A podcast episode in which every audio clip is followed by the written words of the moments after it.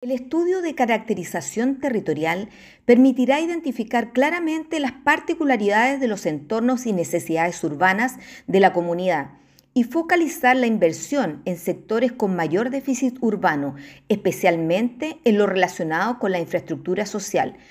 Esta realidad que describen los datos, sumada a la voluntad y decisión expresada por las nuevas autoridades y los anhelos de la comunidad, representan una oportunidad histórica para mejorar el entorno urbano de las familias y hacer una contribución sustantiva a su bienestar.